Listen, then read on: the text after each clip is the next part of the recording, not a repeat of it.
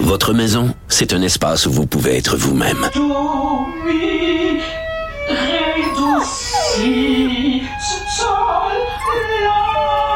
Elle mérite d'être bien protégée et vous méritez d'être bien accompagné. Trouvez la protection la mieux adaptée à votre maison avec Desjardins Assurance et obtenez une soumission en quelques clics sur desjardins.com.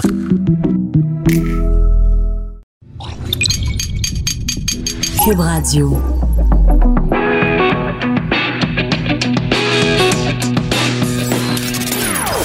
Des opinions bien à elle. Sophie Durocher. Son franc-parler ne laisse personne indifférent. On n'est pas obligé d'être d'accord. Bonjour tout le monde, c'est Sophie Durocher, très content d'être avec vous en ce vendredi 8 mars 2019, la journée internationale des droits de la femme. Comme vous entendez parler de ce sujet depuis ce matin, je ne pas vous casser les oreilles en vous parlant de féminisme ou de statistiques, mais on va quand même parler de femmes un petit peu plus tard euh, dans l'émission parce que, écoute, moi c'est un sujet dont je parlerai 365 jours par année, donc pourquoi ne pas en parler aussi le 8 mars? Donc on va en parler avec Lise Bilodeau qui est présidente fondatrice de Action des nouvelles conjointes et des nouveaux conjoints du Québec parce qu'elle a une perspective très intéressante sur la Journée internationale de la femme. Lise Bilodeau, c'est quelqu'un qui se bat depuis des années pour les droits des hommes. Donc, on pourrait dire d'une façon qu'elle est masculiniste. Alors, c'est quand même assez audacieux en cette journée du 8 mars de donner la parole à cette femme. Donc, on va parler justement d'égalité homme-femme aujourd'hui. Puis, à la fin de l'émission, ben, comme tous les vendredis, Lise Ravary. Mais d'abord, vous avez peut-être lu il y a quelques semaines, j'ai écrit dans le Journal de Montréal, le Journal de Québec, un texte sur euh, René Claude, dont on sait, cette grande interprète, on sait euh, maintenant qu'elle est atteinte dont, de la maladie d'Alzheimer, qu'en plus elle en est au stade 7, parce qu'il y a plusieurs stades dans cette horrible et très laide maladie. Et euh, je vous disais à quel point je trouvais ça triste que euh, on ne rende pas suffisamment hommage à René Claude.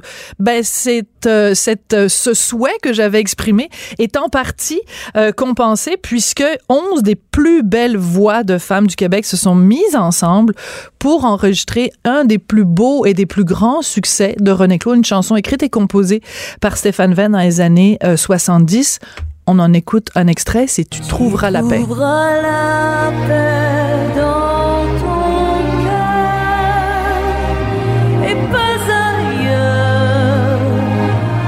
pas ailleurs. Tu peux cesser de la chercher. Ce n'est qu'en toi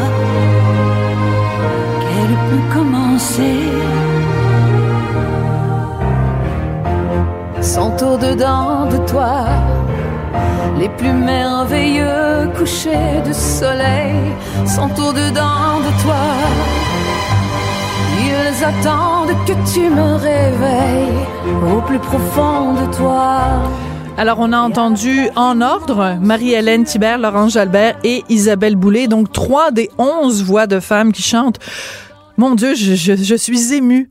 Je la connaissais, cette chanson-là. J'ai entendu cette version-là, mais c'est absolument magnifique. Et justement, on a avec nous en studio Marie-Hélène Thibert. Bonjour, Marie-Hélène. Bonjour. Et Robert Langevin. Robert Langevin, qui, depuis 30 ans, est l'homme qui se mire dans les beaux yeux bruns de René Claude. Bonjour, Robert. Bonjour, Sophie. Vous êtes ému, hein? Oh Quand oui, vous entendez cette chanson-là. euh, Oui. J'ai le, les sanglots dans la gorge, c'est sûr, c'est sûr. Bah, c'est mon grand, grand, mon grand amour, mon immense amour. Hmm. Alors, euh, tout ce qui la concerne, euh, toujours le, les sanglots dans la gorge, là. Mhm. Mais je suis tellement content. Vous êtes content parce que, donc, euh, René est atteinte d'Alzheimer. C'est pas pour ça que vous êtes content. Je vais- vous êtes contente, virgule. En dépit du fait que René est atteinte d'Alzheimer, c'est que cette chanson-là, les profits, parce qu'elle est en vente donc sur iTunes, les profits de cette chanson-là vont aller à un fonds spécial, euh, le Centre de recherche du CHUM, pour soutenir des travaux réalisés par deux docteurs, Nicole Leclerc et Carl Fernandez, au Centre de recherche du CHUM. Euh, à quoi ça ressemble quelqu'un qui est atteint d'Alzheimer, Robert? Bah, écoutez, euh, je pense qu'il y a différentes formes, là, que ça varie beaucoup d'une personne à l'autre. Mais René? Mais dans le cas de Renée, elle est dans la sérénité totale. Elle euh, chantonne euh, des heures et des heures chaque jour. Mm. Moi, je pense qu'elle est dans... Justement, elle vit dans son cœur, dans la beauté actuellement. Mm. Elle est très calme. Et euh, Mm. elle est... euh, là, je ne veux pas généraliser, c'est le cas de, Oui, de mais René, de mais René, euh, elle euh, sourit, elle éclate de rire euh, plusieurs fois par jour. On ne sait pas euh, On à sait quel sujet. Parce que vous, vous êtes son conjoint depuis 30 ans. Ça fait combien d'années qu'elle ne vous reconnaît pas? Bon, alors voilà, elle me reconnaît, René. À mon avis, elle me reconnaît. Euh, je pense que j'ai été mal compris, moi, par euh, Jean-François Brassard des Covedettes, là, à qui j'ai donné la première entrevue. Parce que moi, je lui ai dit, il me semble bien que je lui ai dit que les gens autour de moi, en- entre autres euh, les dames de compagnie euh, qui accompagnent René à part moi, euh, disent tous que lorsque j'arrive, ses yeux changent. Hmm. D'une part, et d'autre part, euh, encore il y a trois jours, là, je suis arrivé devant elle et elle a dit Bibi. Et c'est mon nom, Bibi. Donc, euh, enfin, pour, pour elle, euh, c'est mon nom.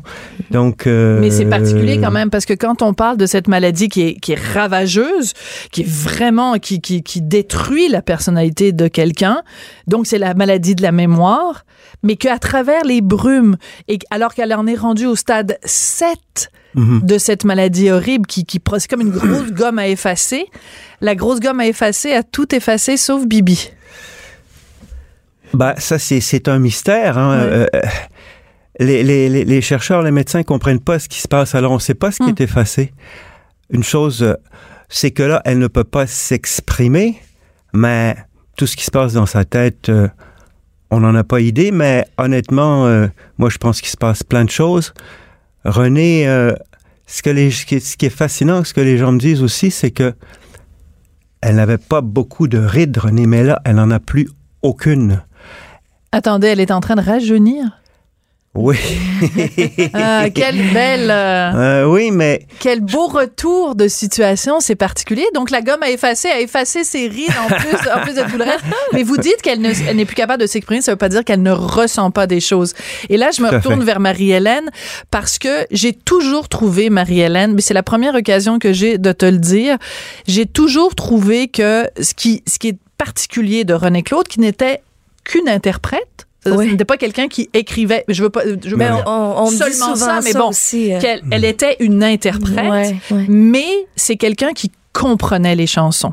C'est Ouais. quelqu'un qui interprétait, mais vraiment parce qu'elle comprenait les chansons. Ouais. Et moi, la première fois que je t'ai vue sur une scène, je me suis dit, elle, elle a ce que possède René Claude. Wow. Pour moi, tu es la jeune René Claude. Ben, tu es toi-même, Wow. mais tu es la jeune René Claude. C'est-à-dire euh, que tu comprends les chansons, Marie-Hélène. Oui, oui.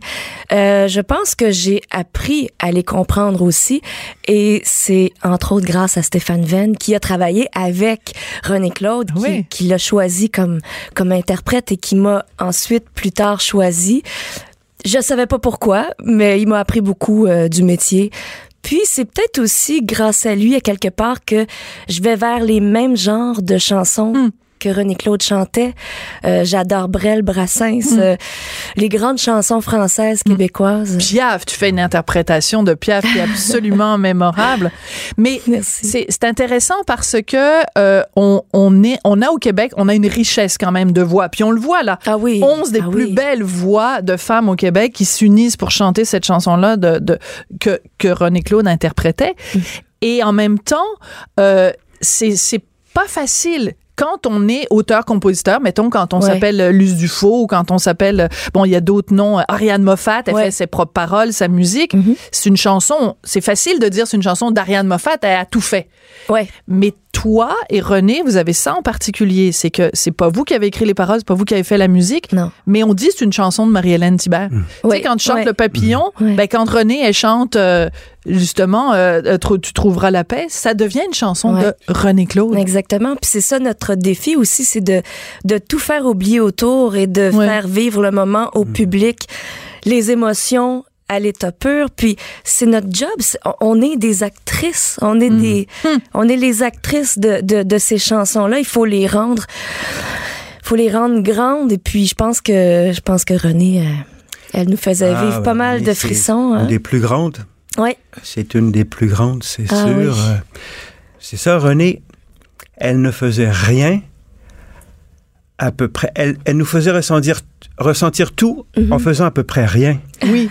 Donc, euh, Mais ça, c'est un- important que vous disiez ça, Robert, parce que euh, il y a des, des, des, femmes qui sont interprètes, puis c'est vrai aussi chez des hommes, qui pensent qu'il faut en Ouais. mettre beaucoup. Ouais. Exact. Ah, tu sais, voilà, des gros effets de voix, puis tout ça. Mhm. Mais Ouais. des vrais bons interprètes, masculins, féminins, Bah oui. c'est quelqu'un qui laisse la place à la chanson. Si la chanson est bonne, t'as pas besoin de faire des sparages puis de faire des effets de ci puis de ça, là. Bah ouais, mais en plus, les émotions, ça vient de l'intérieur, ça vient pas de. De, des, des gestes euh, avec les bras ou donc euh, le, le grand art c'est de les faire ressentir de l'intérieur euh, j'imagine les émotions puis Renée Ouais. Elle a fait, elle fait ça à la perfection. Mhm. De- C'est un art euh, qu'elle qu'elle a fait qui sera. Enfin, elle est difficile à égaler euh, dans ce domaine-là, Renée. là. C'est Ouais. une des plus grandes. ouais. Mais c'est très particulier dans le cas de René Claude parce que moi, je suis vraiment une, une, une, une immense fan. Et par exemple, tu l'as dit tout à l'heure, Marie-Hélène, donc elle chantait, mettons, du Brel, où elle chantait, bon, elle a fait évidemment son, son euh, un hommage, son album hommage à Léo Ferré. Elle a gagné d'ailleurs le grand prix de l'Académie Charles Cros. Je pense qu'au Québec, les gens mesurent pas à quel point c'est comme euh, le prix Nobel dans le domaine de la chanson en France.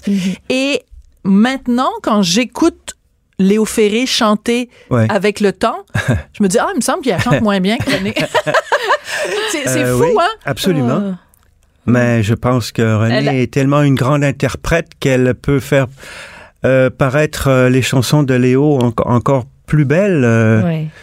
Quand, quand euh, René a présenté son spectacle Léo Ferré à Madame Ferré en Suisse, euh, Wow. je suis arrivé quelques heures après, mais elle a présenté ça pour Ah. la première fois à Madame Ferré. Euh, on René m'a dit, Madame Ferré, elle est venue me voir après le, le spectacle en pleurs, en Ah. pleurs. Wow. Et elle a dit, vous pouvez me demander ce que vous voulez. Parce que Ren- René a rendu comme personne d'autre euh, les chansons de Léo Ferré. Était euh, le, son sommet artistique. Le, Ah, on a marché sur l'amour. oui. C'est, c'est, Euh, moi, j'ai, je l'ai déjà dit à plusieurs reprises. Si on me dit un jour, faut que tu ailles vivre sur une île déserte et que tu n'as qu'un Ouais. album Ah à oui. apporter avec toi, Ah c'est oui. On a marché sur l'amour de, de René Claude. Il y a quelque chose qui m'intrigue, euh, Robert. On va revenir à la chanson après, mais justement, quand j'ai écrit mon texte dans le Journal de Montréal, le Journal de Québec, j'ai été inondée de courriels de gens qui me disaient Oh, quelle tristesse d'a- d'apprendre ça de, de René Claude, on le savait pas, euh, à quel point les gens ont été marqués par, à différents moments de leur vie. Là. Mettons, la première fois qu'ils ont dansé avec leur blonde, c'était sur une chanson de, de René Claude, mais peu importe. Et là, les gens me disaient Ben là, je suis allée chez le disquaire pour me procurer un album de René Claude. Puis ben ils sont où les albums de René Claude dans les dans chez les disquaires québécois? Comment ça se fait que c'est si difficile d'écouter du René Claude? Puis première ça c'est la Uh-huh. première question, la deuxième Qu'est-ce qui se passe avec nos radios québécoises Ouais. qui ne font pas jouer du René Claude? C'est un scandale. Mais moi, je suis pas un grand spécialiste de la distribution. Là, je vais vous Non, dire, mais j'étais quand même. l'amoureux de, je suis Oui. l'amoureux de René. Mais je, je comprends, moi, que. Vous comprenez la frustration des gens? Ouais, mais en même temps, moi, je comprends que. en- ce qui, ce qui se passe maintenant, c'est qu'on va dans un point de vente et puis que s'il n'y a pas de, de disque, on, on le demande et on va le, Ouais. on va le faire venir pour nous. Je, Mais moi, j'ai acheté beaucoup de Oui. chansons de René Claude sur iTunes. Ah, bon, C'est là que ça se trouve beaucoup, en fait. Ouais. Euh, ce qu'elle a chanté de Stéphane Venn, ce qu'elle a chanté de Plamondon aussi. ben oui. Ouais. De, de, ouais. On retrouve beaucoup, peut-être pas tout, là. Ce Euh, soir je fais l'amour avec toi, c'est Plamondon. Ben si oui, je me ben trompe oui, pas qui avait écrit ça. Ben oui. Ouais, on retrouve ça sur iTunes. Oui. C'est, la façon. Puis pour les radios, ben, je pense qu'ils font plus jouer euh, Ils font grand plus- monde. Ben, tout ce qui a été fait avant, euh, genre 1990 Non, c'est, très ou les années 80, c'est- c'est c'est non existant. Ouais. À part, bien sûr, un petit peu à la radio de Radio-Canada, à ici Oui. Radio-Canada Première Oui. ou, à, ou à Espace Musique. Espace musique, ouais. Mais, mais encore, là, c'est vraiment la portion congrue. Tu sais, Je Mm. pense qu'il y a Monique, évidemment, Monique Ouais. Giroux qui en fait jouer. Ouais. Mais sinon, on n'en a que pour euh, d'autres. euh, d'autres. Est-ce que toi, ça te fait de la peine? Est-ce que ça te... Ah ben oui, c'est sûr. Moi, moi j'attends la journée qui, qui, qui va y avoir une radio qui va faire OK, nous on fait juste jouer les grandes euh, les grandes voix, les grandes interprètes ou les Mm. les grandes chansons québécoises, c'est juste une radio pour ça, pour nous. Je suis certaine qu'il y a beaucoup de Québécois. J'en parle à mes patrons à Cube Radio. Eh, écoute, On va faire un podcast, on va faire quelque chose, moi mais c'est sûr faut... que je l'écouterais euh, je- Ben, on va être deux. On va être au moins deux. du René Claude, mais autant du Paul Mais oui. Piché, du Luc de la oui. Rochelière, du- Mais oui. on les entend plus. C'est sûr. On les Il y a Radio plus. Nostalgie, non? On m'a Mais c'est sûr que dans les régions au Québec, il y a- il il joue pas mal plus, de, Mhm. de Québécois, de francophones, euh, de, de tout l- toutes les époques peut-être, Mm. mais à Montréal, c'est clair qu'il il y a un C'est la portion, c'est la portion congrue. Ouais. Euh, quand on t'a approché et qu'on t'a dit, Marie-Hélène, on veut faire une chanson, euh, en fait, c'est assez particulier parce que c'est des interprètes qui reprennent une chanson oui. d'une interprète. C'est quand Ouais. même assez particulier. Mais comme je disais, de toute façon, dans la tête de tout le monde, c'est une chanson de René Claude. Quand on t'a oui. approché, quelle a été ta, ta réaction? Ben, je veux dire, tu peux pas refuser ça, premièrement. Euh, j'ai, euh, j'étais, euh, j'étais très, très heureuse qu'on ait pensé à moi. Euh, donc, parmi ces, ces 11, c'est ça? Oui, 11, euh, 11. 11 interprètes. Et puis, j'ai pratiqué mes deux phrases dans la douche, je sais pas combien de fois, juste pour arriver prête. Puis je voulais, euh, je, vou- je voulais donner le plus que j'avais, même si c'était pour deux phrases, euh, d'être dans cette belle gang-là. Puis c'est, c'est des, des interprètes qui, qui se donnent vraiment, Mhm. euh, qui donnent tout leur, Oui, leur oui. cœur en fait quand ils chantent Euh, donc de, de me retrouver là-dedans avec eux euh, pour moi c'était c'était très touchant C'était touchant. Ouais. Et c'est intéressant parce que euh, la, la chanson a été réarrangée. Donc, c'est pas les arrangements d'origine. À un moment donné, il y a un chœur euh, de, de, de, de gens qui chantent c'est et tout. Simon Leclerc qui Et, a fait ah ben tout non, mais de toute façon, lui, il fait toujours des arrangements extraordinaires. Et autant la chanson, à l'époque, en 1971, chantée par euh, René, elle avait un petit côté peut-être euh, naïf. Ben, tu sais, c'était les années 70, puis tu sais, c'était un petit peu... euh, bon, les gens fumaient du pot, puis c'était l'époque un peu peut-être psychédélique, tu trouveras la paix dans ton cœur et pas ailleurs. Bon. Et là, en 2019, avec les arrangements, je trouve que c'est comme si cette chanson-là nous prenait par les deux cols de notre veste puis nous disait fais attention de pas t'éparpiller. Mhm. Fais attention de pas te laisser étourdir par toutes sortes de choses qui se passent dans ta vie. Hum. La réponse est en toi. C'est Ouais. quasiment nouvel âge là comme comme comme comme philosophie, mais ça ça a dû venir te chercher aussi Marie-Hélène. Le message de la chanson est très fort. Ben oui, c'est sûr. Euh, et en pensant à René Claude quand on la chante aussi, c'est Mm. c'est très fort. Euh, mais oui, c'est une chanson qui qui tu sais aujourd'hui, elle est encore d'actualité là, mais Mm. complètement là. Puis je pense que c'était aussi une des forces de Stéphane. Ben oui. Euh, même si des fois il y avait euh, j'ai deux amoureux qui qui sont tu sais, j'ai deux amis qui sont aussi mes amoureux. Le des fois, temps est bon, ça, c'est le plus, ciel est bleu. Chante avec années moi. 70. Le- J'ai deux amis qui sont aussi mes amoureux. La la la la. La, la, euh, le temps est bon, le ciel est bleu. J'ai deux, euh, j'ai, euh, j'ai deux amis qui sont aussi mes amoureux. Ah ben là tu fais ma journée. Ah tu fais ma journée Marie-Hélène. C'était, c'était Euh, Claude. euh, non, Non, c'était Isabelle avis, Pierre. Isabelle Isabelle, Isabelle Pierre, Pierre je, me, je me mêle Oui, oui, beaucoup. mais, euh, il Mais beaucoup de gens mélangent René Claude et Isabelle Mais Pierre parce cause- que Stéphane a écrit pour les Stéphane, deux et ouais, puis bon, c'est la ça- même époque ça euh, aussi. Mais euh, mais c'est l'univers aussi très Ouais. ludique et très euh, et Ouais. très euh, très de- dire, il écrivait sur toutes sortes. Il écrivait parce qu'il écrit il écrit moins maintenant. oui, Euh, écris-moi. Ouais. Il écrit moins maintenant. Robert, je me tourne euh, vers vous. Euh, cette chanson-là, donc, les profits sont versés au fond de la recherche sur la maladie d'Alzheimer. C'est un espoir, c'est en fait c'est un peu une goutte dans l'océan parce que euh, on ramasse des sous, on ramasse des sous, mais l'espoir qu'on puisse euh, guérir René de cette maladie-là. qu'on peut se guérir René, non. Non. Qu'on peut se guérir euh, ceux qui souffriront de la maladie plus tard, Mhm. peut-être.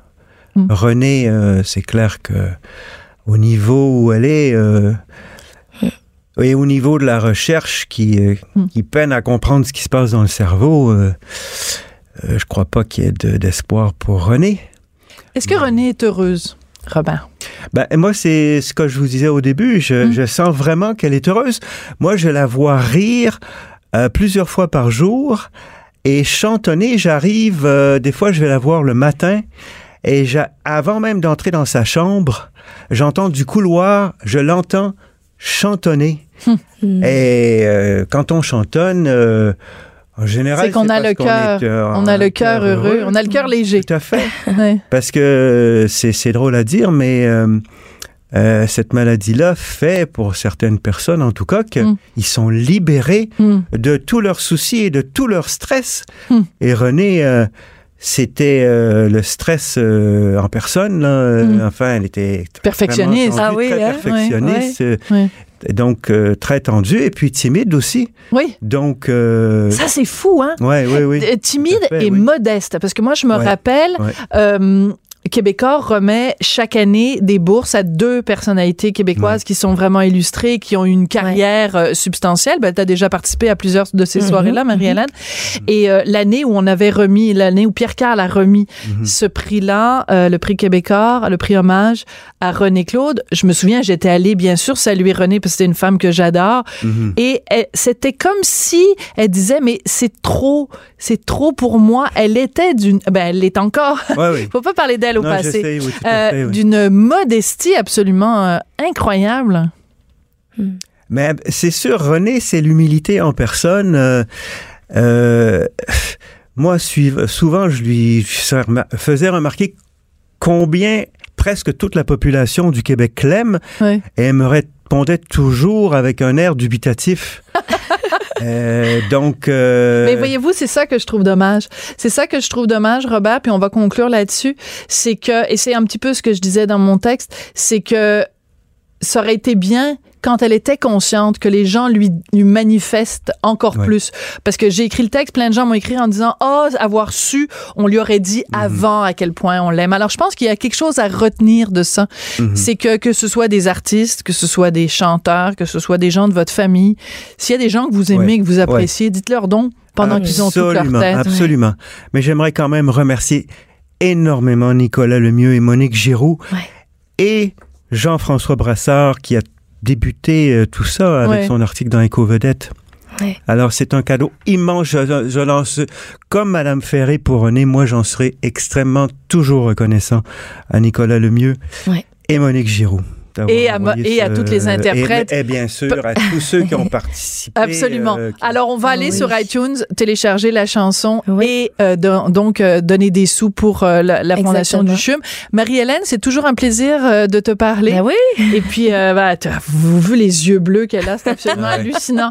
Absolument. Merci beaucoup à vous deux. Marie-Hélène Thibert, euh, interprète, et Robert Langevin, donc le conjoint de René Claude. Donc, la chanson Tu trouveras la paix, vous allez la trouver, elle est en vente dès aujourd'hui. Puis, il y a la vidéo aussi qu'on peut retrouver au, du, du making of. Là. Il n'y a pas vraiment d'expression française pour dire ça. Donc, euh, de cette, de cette chanson. Chroniqueuse et blogueuse au Journal de Montréal. Sophie Durocher. On n'est pas obligé d'être d'accord. Aujourd'hui, c'est le 8 mars. Alors, c'est officiellement la journée internationale des droits de la femme. Alors, avant de parler de ce sujet-là, il est important de rappeler un chiffre. C'est un, un, sont des chiffres qui sont sortis la semaine dernière et j'ai, complètement capoté quand j'ai lu ça. Euh, la Banque mondiale a euh, fait, euh, a étudié différents critères pour évaluer l'égalité homme-femme. Alors, la façon dont les pays traitent les femmes et euh, ils ont établi un certain nombre de marais, mais ils ont donné une note. Et il y a six pays qui ont une note de 100 Alors, je vais vous nommer quels sont ces pays.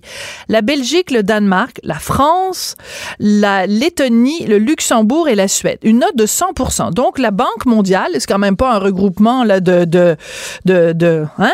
De, plouc, la Banque mondiale, ils, quand même, ils savent de quoi ils parlent, considère que dans ces six pays-là, l'égalité homme-femme est atteinte. Elle est atteinte.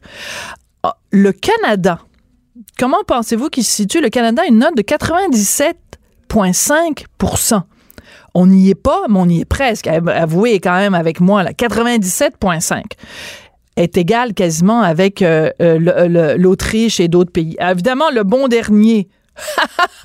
Sommes-nous surpris? Question quiz l'Arabie saoudite avec 25% Puis bon, il y a plein de pays où évidemment où se torche complètement des droits des femmes, excusez-moi l'expression, les Émirats arabes unis, le Soudan, l'Iran, le Qatar, enfin tous des endroits où c'est où les femmes ont moins de droits que, que les chameaux. Mais donc quand je regarde ces chiffres-là, je m'excuse les amis, mais je regarde le Canada à 97.5, ça ne fait que confirmer ce que moi et bien d'autres gens on pense. Ça fait du bien de vivre au Canada. On en parle avec Lise Bilodeau, qui est présidente fondatrice de l'Action des nouvelles conjointes et des nouveaux conjoints du Québec. Bonjour Lise. Bonjour Sophie. Ça veut pas dire qu'il n'y a pas des inégalités au Canada, mais ça veut dire que quand on se compare à ah plein d'autres pays. 97,5. Moi, quand mon fils il me revient avec un bulletin à la, maison, puis qu'il y a un bulletin de 97,5, Lise, je le chicane pas. Je le chicane pas en disant ah c'était cœurant, puis le patriarcat, puis ci, puis ça. J'ai hey, waouh, bravo, on est presque parfait, non? Oui, écoute, c'est extraordinaire même. Et puis, euh, que, je suis heureuse d'apprendre parce que je l'ai même écrit dans mon cahier, 97.5. Écoutez, on peut-tu dire, Sophie, que dans, je pourrais peut-être dire une cinquantaine d'années, mais on a fait des pas de géant. Je parle pour le Québec, là. Je ne connais pas ce qui se passe dans les autres provinces. On a fait des pas de géant. C'est évident que moi, il y a quelque chose que tu as dit qui va me faire accrocher sur la Journée internationale des femmes, tu as rajouté des droits. Oui. Ça, me plaît. Ça me plaît énormément même. Mais cependant, euh, les gens me connaissent pour ce que je suis. Moi, je veux l'égalité, puis je veux l'équité, mais dans les deux sexes. Absolument. C'est pour ça que je t'aime. Euh, oui, c'est merveilleuse. Alors, quand je travaille dans l'association et que je reçois, parce que, bon, passé mes problèmes de santé de décembre et janvier, là, j'ai recommencé, euh, comment dirais-je, ma course folle. Et quand je reçois de ces gens qui, comme hier, c'est un petit couple, des aînés. Oui, des aînés. Monsieur 72 ans, la madame 60 ans. Et quand je vois ça aller, et, tout ce qu'elles peuvent faire pour essayer d'avoir une juste équité pour son homme qui est malade. J'ai hmm. bien dit pour son homme qui est malade.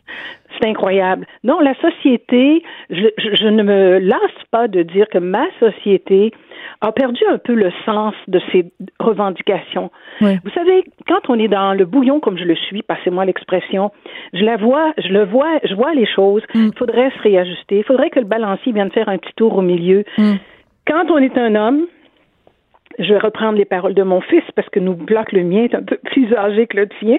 Alors, quand on est un homme au Québec, tu as besoin de bien tenir parce que il n'y a rien pour toi. Ouais. Et euh, non seulement il n'y a rien pour toi, mais t'as pas droit, comme il dit. T'as pas droit d'être malade, t'as pas droit d'avoir une migraine, t'as pas droit de, de, ne pas filer un matin, mm t'as pas droit d'être à un moment donné euh, à côté de ta coche.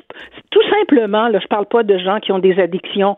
Les gens, je peux-tu parler des gars normaux? Ouais. Ben, ils n'ont pas de place dans la société. Mm. Et, mais... je, lisais, parce que bon, je suis à l'affût de toutes les nouvelles. Oui, oui, qui concernent les hommes. dernièrement euh, que Mme Monasté racontait que, bon, oui, elle admet qu'il y a 100 maisons d'hébergement au Québec. Ben moi, Lise Bilodeau, à Québec, j'en ai qu'une seule. Pour la les maison hommes. Oxygène, puis trois chambres. Il y a Montréal qui a, euh, qui a maison Oxygène, oui, bien sûr, qui ont une vingtaine de chambres, je pense. Mais il y en a presque pas d'endroits pour accueillir les gars qui sont en difficulté, tout simplement. Alors, Lise, moi, à chaque fois qu'on se parle, toi et moi, on, on se parle de la même chose. C'est-à-dire que euh, revendiquer des droits pour les hommes, c'est quelque chose qui, pour les, néo-féministes québécoises, qui est excessivement problématique. Comme si à chaque fois qu'on réclamait des ressources pour les hommes, c'était pour en enlever aux femmes. Comme si chaque fois qu'on parlait de la souffrance des hommes, c'était pour minimiser la souffrance des femmes. Moi, j'aimerais beaucoup qu'en cette journée internationale des droits de la femme, que les néo-féministes se rendent compte qu'une des raisons pour laquelle il fait si bon vivre au Québec, c'est que l'homme québécois avec un grand H et un grand Q, que l'homme québécois, euh, un Q majuscule, je veux dire, que l'homme québécois avec un H majuscule et un Q majuscule, qu'il est égalitaire, qu'il fait le partage des tâches, Oui. qu'il estime sa conjointe, que que que c'est c'est un gars, c'est pas un gros macho gnochon tapon comme on le présente tout le temps et que Mm-hmm. à un moment donné les affaires de masculinité toxique dont on entend parler à longueur de jour on peut-tu prendre une pause le jour du 8 mars pour rendre hommage aux hommes québécois qui sur la planète sont sûrement parmi les plus égalitaires? Écoutez, j'ai fréquenté des étrangers, passez-moi l'expression, des gens d'Europe, des gens d'Afrique. Et euh, même les femmes, parce que j'ai eu des amies femmes qui me disaient qu'elles n'en revenaient pas, comment le Québécois avait cette facilité de s'intégrer à sa famille, d'aider sa femme, d'aimer sa femme, d'aimer sa compagne. Alors on peut pas, ce que ça fait bizarre ce qu'on est en train de se dire tous les deux aujourd'hui, c'est qu'on a remarqué que oui, les hommes québécois sont ainsi, mais en contrepartie, quand vous parlez des néo-féministes, mon Dieu, c'est comme si les hommes québécois étaient des ogres, étaient des malotrus, étaient des, des, des Cro-Magnons qui n'ont jamais sorti de leur caverne. C'est pas du tout, Sophie, ce qu'on vit. Moi, je suis la femme la plus libre du monde et dans mes relations, parce que j'en ai eu quelques-unes, je l'ai toujours été. oui Alors, c'est pour ça que je vous dis, oui, j'ai aimé ce, ce que vous avez dit quand vous dites oui, c'est la journée internationale des femmes. Oui, on, on devrait dire aussi merci aux gars qui nous ont aidés Ben durant oui. les années de maman euh, pour nous faire voter. Il y avait des gars en arrière de ces femmes-là Absolument. pour- à l'Assemblée nationale pour faire passer, bien sûr, ces lois-là. Il y a eu des hommes qui nous ont soutenus. Alors, pourquoi faudrait aujourd'hui les mettre de côté puis toujours être en train, je, je- vous allez aimer ce que je vais vous dire, d'être toujours en train de taper du sucre sur eux. Mais ça, Sophie, soyons logiques, c'est pour aller chercher plus de subventions. Ben oui, c'est sûr. Quand tu t'appelles la Fédération des femmes du Québec, tu te lèves pas le matin en disant ben oui, on va on va on va propager les chiffres de la Banque mondiale qui dit qu'au Canada, on est à 97.5 sur l'échelle de l'égalité homme-femme parce que là tu te tires dans le pied, puis là tu te dis ben là si l'égalité est, si on est à 2.5 d'a- d'atteindre l'égalité homme-femme, ben on euh, ils vont ils vont arrêter de recevoir des subventions cette gang là, là. c'est évident Exact. là. Je veux dire, si, tu- puis- si- si tu lobbies, si tu fais le, le- le lobby du pois chiche, tu t'en vas pas dire que tout va bien dans le domaine du pois chiche, là. La tu t'en vas dire, ah maisons, mon Dieu, le pois chiche, es-tu assez opprimé, es-tu assez effrayant, là, ce qui se passe avec le pois chiche? Pleurons ensemble sur le sort du pois chiche. Parce que ma chère, euh, toujours dans l'entrevue, pas l'entrevue, dis-je, mais ce que j'avais lu dans le document, euh, quand on disait qu'on avait 100 euh, 000 maisons d'hébergement pour femmes en difficulté, la même dame disait que l'année passée, elle avait eu au-delà de 9 000 demandes. Moi, Sophie, je reviens au livre que j'ai écrit avec un collectif masculin il y a peut-être 5 ans, Oui. où on disait 35 000 femmes battues au Québec. Est-ce possible? Ben oui, mais ça circulait, ce dépliant-là, dans les palais de justice. Nous, on a pris le titre. Mais quand j'ai vu ça, je me suis dit, ben ça y est, c'est encore des statistiques gonflées à l'hélium. Oui, parce que tu dis que à l'époque, on parlait de 35 000, puis là, quand tu dis il y a des demandes, c'est 9 000. Mais de 9 toute 000. façon, OK, moi, il y a une autre chose dont je veux parler avec toi euh, aujourd'hui. Bon, il y a, euh, euh, la- dans la majorité des cas, on est d'accord, bien sûr, on ne, on ne le nie pas, ce sont des femmes qui sont victimes de violences conjugales, mais il y a aussi des hommes, et c'est pas normal qu'il n'y ait, qu'il y ait si peu de ressources pour des hommes. De la même façon que c'est pas normal que quand le 911 reçoit un appel pour un cas de violence conjugale et que la police se présente sur les sur les lieux, qu'automatiquement on prenne pour acquis que c'est le gars qui a frappé sur la femme et pas l'inverse. Euh, de, de, de la même façon, euh, on, on, on minimise en fait euh, le, le fait que euh, quand on regarde les chiffres, et ça c'est les chiffres de Statistique Canada, Mhm. il y a un grand nombre d'hommes qui souffrent de violences conjugales et de violences conjugales qui se manifestent peut-être pas de la même façon. C'est dans certains cas c'est des coups, c'est une violence physique, mais dans certains cas c'est une violence psychologique, une violence, euh, euh, une violence euh, de- émotive. Euh, une, une femme, violence sexuelle, Sophie, c'est ce que Oui. j'ai appris la semaine dernière. Vous Raconte, savez, Sophie, j'aimerais bien, j'aimerais Oui. bien vous présenter le jeune médecin qui m'épaule maintenant. Oui. C'est le docteur Guillaume Pinchot. D'accord. Puisqu'il fait une émission avec moi maintenant, je- on peut le dire euh, allègrement. Euh, Vous savez, Sophie, quand il m'a parlé justement de tout ce que vous venez d'énumérer, ce que les hommes vivent en violence, j'étais bouche bée. Puis quand il a ajouté à la fin, puis qu'est-ce qu'on fait de la violence sexuelle, j'ai dit à l'âge que vous que j'ai, vous allez m'en apprendre. Puis Ouais. il a déclaré ce qui se passait. Mais voyez-vous, quand on parle Statistique Canada a fini par parler et dire que oui, les hommes ont et vivent une violence. Ça, c'est sûr et certain. Normand Dallaire a écrit un livre Absolument. sur ça. Ouais. Et, et- il est invité à ma quatrième, ma troisième édition de la Journée internationale de l'homme. Mais dans la vie de tous les jours, les gars n'en parlent pas. Les gars ne le disent pas. Le dernier cas que j'ai fait, là, ça a mal tourné l'histoire du, du téléphone. Ils se sont disputés pour le cellulaire. Elle est tombée sur le bord de la galerie. Le lendemain, il était arrêté à son travail.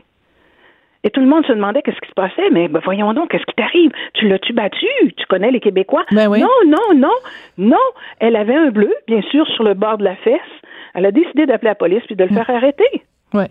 Euh, L'autre chose dont je veux euh, qu'on parle, c'est quand on compare les statistiques, ok? Euh, Puis c'est un sujet dont j'ai souvent, j'ai souvent parlé à l'émission.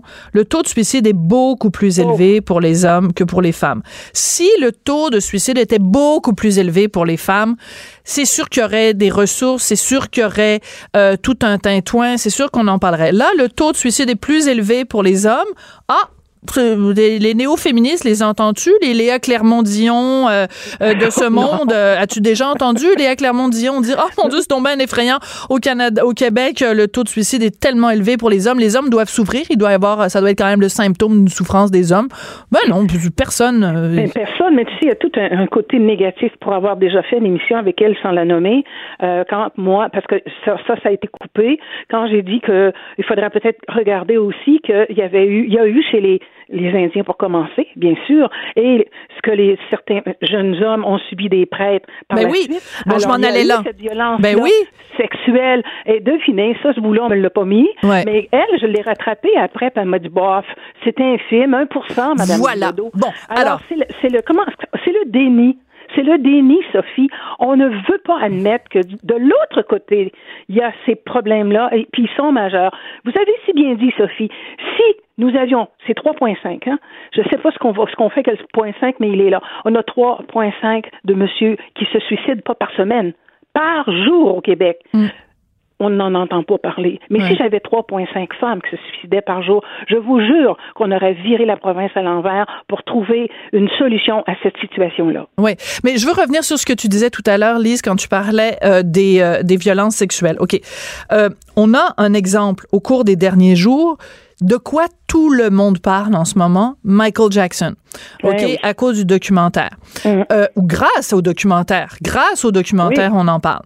Euh, deux victimes, des hommes. OK?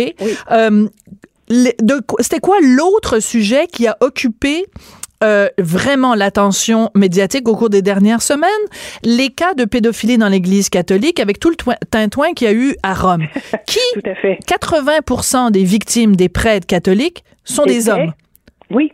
80% je répète la statistique, elle est importante. 80% des victimes des prêtres catholiques étaient des petits garçons. Oui. Alors, quand on me parle de MeToo et qu'on dit et qu'on associe MeToo, c'est la violence sexuelle faite aux femmes. Ben, vous êtes aveugle ou quoi? Ben La non violence sexuelle- Non seulement ils sont aveugles, mais ils veulent pas. Ils veulent pas. Comme je vous dis, ils balayent sous la couverture. Euh, c'est le déni total. Vous assure, je vous assure que je l'ai dit, c'est ce que je vous ai dit tout à l'heure. Ouais. Qu'est-ce qu'on fait de ça? Puis bon, c'est sûr qu'on m'a coupé. Là, on n'a pas passé ce bout de phrase là. Mais pour moi, quand je parle qu'il faut que ce soit la juste équité. S'il y a violence d'un bord, on, on nous prouve maintenant qu'il y a autant de l'autre. Ben réglons pour les deux. Oui, mais, mais non, moi- c'est qu'on ne voit puis on se fait assommer uniquement pour une seule violence. Oui, et moi, et moi, ce que je, ce que je déplore, c'est que moi, chaque fois que je parle des hommes victimes de violences sexuelles, on me répond toujours par une statistique en disant oui, mais la majorité, ce sont des femmes. Ok, parfait. Alors, si on dit que, mettons, euh, 80% des cas d'agression sexuelle, ce sont des femmes et qu'il y a, mettons, seulement 20 à travers le monde, seulement 20 d'hommes. OK? Puis on dit, bon, alors moi, j'aimerais savoir, à partir de quel pourcentage on considère que c'est important? Allons voir chacun des enfants. Oui, Allons voir oui. chacun des enfants qui a été victime. chacun des fait. petits garçons de 7 ans qui a été sodomisé par un prêtre. Puis allons leur dire, ben toi, ton histoire, elle nous intéresse pas vraiment. Sais-tu pourquoi? Parce que ta statistique est pas assez importante. Si Ben, on avait, si on avait 8000 comme toi, ça nous intéresserait, mais il y en a juste euh, un sur 10, euh, c'est un gars. Fait que finalement, ton histoire nous intéresse pas. Ça me met, ça me met hors de moi. Parce que c'est une violence aussi que ces néo-féministes tout simplement ignorent. Euh, souvent, euh, combien de fois je me suis fait dire, on sait bien, les, les hommes, les hommes, ils n'ont pas de problème, ils en font parce que je me fais je me fais dire des choses atroces parfois et ça me tourne à l'envers complètement. Ils en font des problèmes comme si nous, il faut le dire aujourd'hui, Sophie, nous les femmes, là, Sophie, on n'est pas toutes fines, on n'est pas toutes gentilles. Mais non. Malheureusement, il y a certaines femmes qui sont pénibles, mais ça, non, non, on est tous auréolés avec les néo-féministes on, pour toutes sortes de raisons. Puis le reste, ben n'a pas de problème. Puis on revient qu'à ce départ, puis ça, je le sais que tu l'as déjà dit. On oublie toujours Sophie, ce que c'est moi, c'est mon ventre. C'est nous les femmes qui avons fait les bébés et c'est nous les femmes qui avons les garçons. Mm. Puis, à un moment donné, chemin faisant, on rejette cette partie de l'humanité. C'est atroce. Mm.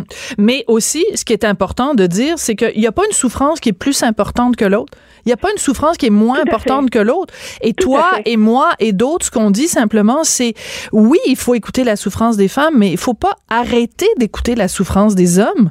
Faut il pas faut pas la la balayer sous le tapis. Oui. Elle n'est Oui. pas moins importante. Elle, il y a pas dans le dans le, c'est pas un- un- une, une enchère ou un encan de la personne qui est la plus victime. Mais on vit dans une société où quand on dit le mot victime c'est forcément féminin qui est à côté. Ça ne se conjugue, parfois c'est pas un verbe, mais- victimiser, être, être une victime, ça ne se conjugue qu'au qu'au féminin.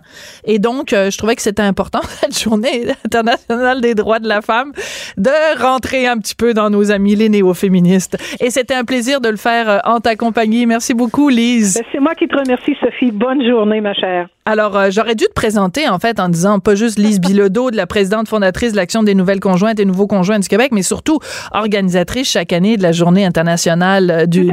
Hein, le salon, mais je t'avais je t'avais reçu, d'ailleurs, à cette émission pour, euh, pour en parler. Alors, Continue ton bon travail, Lise. C'est toujours un plaisir de te parler. Cette dernière chronique fait jaser? Écoutez pourquoi. De 14 à 15. On n'est pas obligé d'être d'accord. Cube Radio. Tous les vendredis, je jase avec Lise Ravary. Puis, habituellement, sa, sa, sa chronique est toujours à la fin. Puis, elle se retrouve toujours tassée. Et comme toujours... Puis là, aujourd'hui, on a du temps, Lise.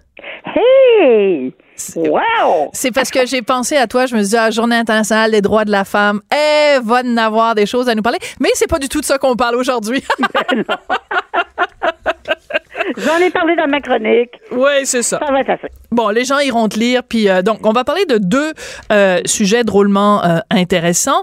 Euh, dans le premier cas, c'est bon hier, hier ou avant-hier, avant-hier, hein, j'ai fait une entrevue avec Karina Marceau, euh, qui est euh, réalisatrice, qui est euh, chroniqueuse, blogueuse, et qui a fait donc ce documentaire I Speak français qui va être diffusé le 20 mars à Télé-Québec. Et euh, ben c'est, moi j'ai trouvé ça très déprimant comme documentaire. J'en parle dans le journal de ce matin. Toi, tu penses que peut-être on s'en fait trop avec le français, la qualité du français et la façon dont nos jeunes le parlent. Toi, c'est, comment tu te situes par rapport à tout ça? OK. Euh, bon, je, ne- pense pas que. comment dirais-je? On a raison d'avoir certaines inquiétudes. Ça, Oui. C'est clair. On faut faut être aveugle, sourd, muet pour, pour pas, pour pas le, le comprendre. Mais je me, je, je me, je me, je, m'en- je me retourne. Euh, la guerre jadis, il y a assez longtemps, euh, à l'époque de ma vie où je dirigeais euh, le journal Pop Rock. Alors, Oui. il y en a qui sa- que ça fait longtemps. Absolument, ouais. Et la raison pour laquelle je parle de cette époque-là, c'est que je me souviens très bien que nous avions à l'époque, puis là on parle des années 70, exactement, exactement les mêmes inquiétudes, exprimées pas mal de la même façon qu'aujourd'hui par rapport au français et surtout à ce qu'on perçoit comme étant son manque d'attrait pour les jeunes. Ma génération n'a pas écouté de musique francophone, un petit peu harmonium, beau dommage, puis pas trop. Mm. Hein? Pas trop. Fallait pas être contaminé. On écoutait du gros rock britannique, américain, canadien, anglais. Si c'était pas en anglais, en partant, c'était suspect. suspect, suspect de quétainerie. Oui, mais en même temps, Lise, ce n'est pas parce que on se posait ces questions-là en 1970 qu'il n'est plus pertinent de se les poser en 2019. Ce que ça veut simplement dire, c'est que d'une génération à l'autre, rien n'est gagné, rien n'est acquis pour le français, malgré la présence de la loi 101, malgré la présence d'un gouvernement qui tienne à protéger la langue, il reste quand même que parce que dans le, documentaire de Karina, elle a commandé donc un, sondage, elle nous en a parlé euh, ici, 65, 60% des jeunes québécois sont en faveur de l'assouplissement de la loi 101 pour permettre d'avoir une éducation en anglais dès le primaire et quand on regarde dans la ville de Québec, c'est 91% qui sont d'accord pour ça. La loi 101, l'essence de la loi 101, c'est justement de dire, puis c'est surtout beaucoup pour l'immigration, on voulait pas que les gens qui viennent de l'extérieur du pays viennent ici et se scolarisent. Ben c'est ça. Mais les Québécois ont payé dans le sens où ils ont perdu le choix. Oui. Alors que ça s'adressait pas à eux au départ. Oui. Mais comme on dirait collateral damage. Oui oui, un dommage collatéral, tout à fait. tu vois, les mots existent en français, disons-le en français. c'est en train mais, de, te, transformer en ma tante 101. Mais, mais ça t'inquiète pas, ce chiffre-là? Non, c'est pas que ça m'inquiète pas, mais c'est que, comme je te dis, si on retourne en arrière, je pense qu'il y a quelque chose dans l'anglais, euh, puis c'est pas la langue, ça, ça pourrait être le chinois, ça pourrait être n'importe quoi. Mm-hmm. Mais dans la culture populaire mondiale, depuis la Deuxième Guerre mondiale, puis même avant, la culture nord-américaine, américaine domine. Et elle a un attrait incroyable, et en particulier sur les, sur les jeunes, parce qu'elle les met quand même un peu en, décalage par rapport à mm. leurs parents ou leurs familles qui, eux, sont, tu sais, écoutent peut-être du Félix Leclerc une fois de temps en temps. Euh, je pense que c'est un peu aussi un geste de, de, de rébellion. Et ce Mm-hmm. qui se passe après, à un moment donné, tu, tu vieillis, tu prends de la maturité, euh, tu t'ouvres l'esprit un peu. Tu sais, c'est rare à 16-17 ans que tu aies l'esprit très ouvert. Tu penses que tu as l'esprit ouvert, mais il te manque peut-être trop d'informations pour ouvrir ton esprit correctement. Donc, mais, ce que tu mais, veux mais ouais. euh, ça change plus tard. Ouais. Moi, j'ai raccroché euh, dans la vingtaine, dans la trentaine. Mm. J'ai- Je, suis revenue à, à, à, des, des, des musiques, euh, des, des- la littérature. Quand j'étais jeune, quand j'avais adolescente, OK, euh, j'achetais un petit peu de livres, j'aimais ça lire, mais les livres en anglais étaient moins chers. beaucoup! Mais t'as tellement raison! Quand t'es adolescente puis que t'as pas d'argent, T'as tellement raison! alors j'ai lu toute mon adolescence en anglais.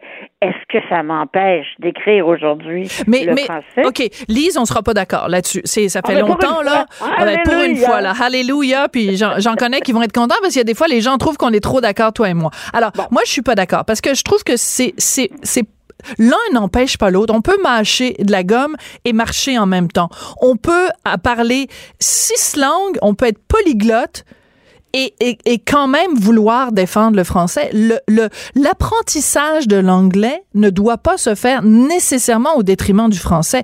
Par contre, si on a des élèves qui, dès le primaire, sont éduqués en anglais, ça veut dire que de 8h30 le matin jusqu'à 15h, ils sont en anglais constamment, le français devient uniquement la langue qui parle à la maison ou qui parle au dépanneur. Et là, ils vont parler, je suis désolée de le dire s'il y a des gens du Nouveau-Brunswick qui nous écoutent, ils vont parler comme des Acadiens qui disent m'a crossé la rue puis m'a fumé une smoke. Mais pas, c'est pas toujours vrai. Je grandis, encore là, tu sais, je veux dire, le, le, le- si on comprend un peu le passé, on peut peut-être arriver à, à déterminer dans quel, de quel bout on s'en va là, pour, pour l'avenir. Il y avait, à l'époque, quand j'étais jeune, très jeune, dans, dans Arrête dans de parler de ton âge. Ah oui, ben oui. Ah oui, que tu veux? arrête là. T'es, t'es, t'es- Ouais, là, non, non, mais c'est parce que c'est juste que j'ai j'ai j'ai une perspective qui Oui, est oui. un peu plus longue que d'autres. Mais dans Mais- Chicago Maisonneuve, Ouais, il y avait une communauté anglophone importante. Ouais. Il n'y en a plus aujourd'hui. Ouais. Mais à l'époque, il y en avait pas mal. Donc, il y avait des écoles en anglais. La plus célèbre étant Saint Aloysius sur la rue euh, Pineuf, boulevard Pineuf près d'Adam, je pense. Et c'était Saint Aloysius avait des élèves anglophones, évidemment, parce qu'il y en avait dans le quartier, Ouais. mais il n'avait pas assez dans le quartier pour remplir une école au complet. Ah, ah, ah. Alors, le reste de l'école était rempli de petits francophones. OK. J'en ai jamais vu un sortir de là avec son français magané. Bon, je les ai pas tous connus, mais j'avais beaucoup d'amis. Mais je pense que. Mais Justin Trudeau, que à quelle école il est allé? Et lui, il parle, il baragouine en français, puis. Justin Trudeau! Oui, Il faut adresser, Brébeuf. il faut adresser le problème et il faut. allé- Oh my God! Il est allé à Brébeuf. Hein, ouais. Ben, moi aussi, je suis allée à Brébeuf. Hein? Pas la même année que lui, là, mais. Ah bon. Mais, euh, mais, mais, mais tout ça pour dire que euh, moi, je pense qu'il y a une transmission qui se fait pas à la maison Mhm. euh, de certaines choses. Je pense à mon, mon mari, quand son père était un autodidacte et, Ouais. et, et son père voulait vraiment que ses enfants euh, aient une bonne instruction, une bonne Ouais. éducation. Ils envoyaient dans des bonnes écoles où ils ont réussi à se faire mettre dehors à répétition. Mais ce qui est toujours le but, évidemment, de se faire ça, euh, évidemment. dehors. Mais le- Ouais. tous les dimanches matin. OK, il y avait une espèce de petit déjeuner en famille. Et après, M. Desmarais, non pas la famille, mais Non, non. comme j'appelle la branche pauvre, euh, euh, faisait écouter des disques aux enfants, Mm. des disques soit de la musique classique, soit soit du Gilbert Bécaud, du Mm. de l'Aznavour, euh, Pauline Julien, et ainsi de suite. Et la semaine d'après, il, il leur demandait de mémoriser, de reconnaître. Puis là, il se faisait poser des questions. Ouais. où papa mettait un disque, il disait Bon, alors voici, c'est un concerto. Euh, concerto de qui, chers enfants? Puis là, les enfants devaient fouiller dans leur mémoire Mm. et se rappeler qu'ils avaient entendu peut-être concerto de Rachmaninoff ou je sais Ouais. pas qui. Mais tous les dimanches matins, ils faisaient ça. Oui, Ils mais. enseignaient la culture populaire. Hein, populaire et- ben, ben, Ouais. c'était pas de la grande culture, euh, c'était des enfants, là, bon. Mais il, il leur enseignait euh, la, la- la culture d'ici, la musique d'ici, euh, la littérature d'ici. Ouais. Mais. Quand même, mais ça, qui fait ça aujourd'hui? Ben, qui fait ça? Puis je te dirais, puis c'est un petit peu aussi un, un élément que, que j'aborde dans ma chronique de ce matin, c'est que on a tous une responsabilité. Tous les Ben oui. adultes, on a tous une communauté, toutes les corporations. Moi, le nombre de fois où j'entends dans des publicités des, des, des erreurs de français. Donc, ça veut dire qu'il y a quelqu'un, il y a un publicitaire quelque part dans un bureau qui a écrit une phrase fautive. Là, il y a quelqu'un qui est passé à côté, le réalisateur a vu ça, a dit, ah, pas de problème. Après ça, le comédien est arrivé, puis il lit le texte. Puis là, après ça, c'est approuvé par la compagnie, puis il y a personne qui se rend compte qu'il y a une grosse erreur de français. Je veux dire, c'est, c'est, ça arrive régulièrement. Le nombre de vedettes québécoises qui, que ce soit sur Twitter ou sur Facebook, inondent leur discours de mots euh, euh, de mots en anglais. Puis regarde, moi aussi je le fais là. Je passe mon temps à dire that's it, that's all, puis tout ça. J'ai des expressions anglaises, il y a pas de problème. Quand tu es rendu à utiliser un mot anglais alors que le mot français existe, on a tous une responsabilité. Puis je te Oui, dirais je- aussi je- nos je- mots t'as dit de choses-là, mais- politiciens. Mais, ça va passer, Sophie. Nos politiciens qui s'expriment n'importe comment, ça va passer. Hey, Ça François. Legault qui fait des erreurs, Jean-François Robert qui fait des erreurs, ils font toutes des erreurs de français, des à cause que puis des salalaires à longueur de phrase, Des bons vieux cancons. des cancons. Non, mais moi, si j'entends encore quelqu'un qui a une charge publique et qui dit à cause que, je, je vais, je vais péter un plomb. À cause C'est que. quoi, moi, comme on dit en anglais, mon pet peeve? Oui, Moi, oui. là, bon matin, je suis pas capable. Ben moi non plus. Mais on l'entend tout le temps. Alors on peut dire un, un moratoire sur bon matin puis Un à bon cause que. sur bon matin, c'est un beau départ. Bon, écoute. Bon, ben finalement, on va être d'accord. Merci beaucoup, Lise. Salut. Cube Radio.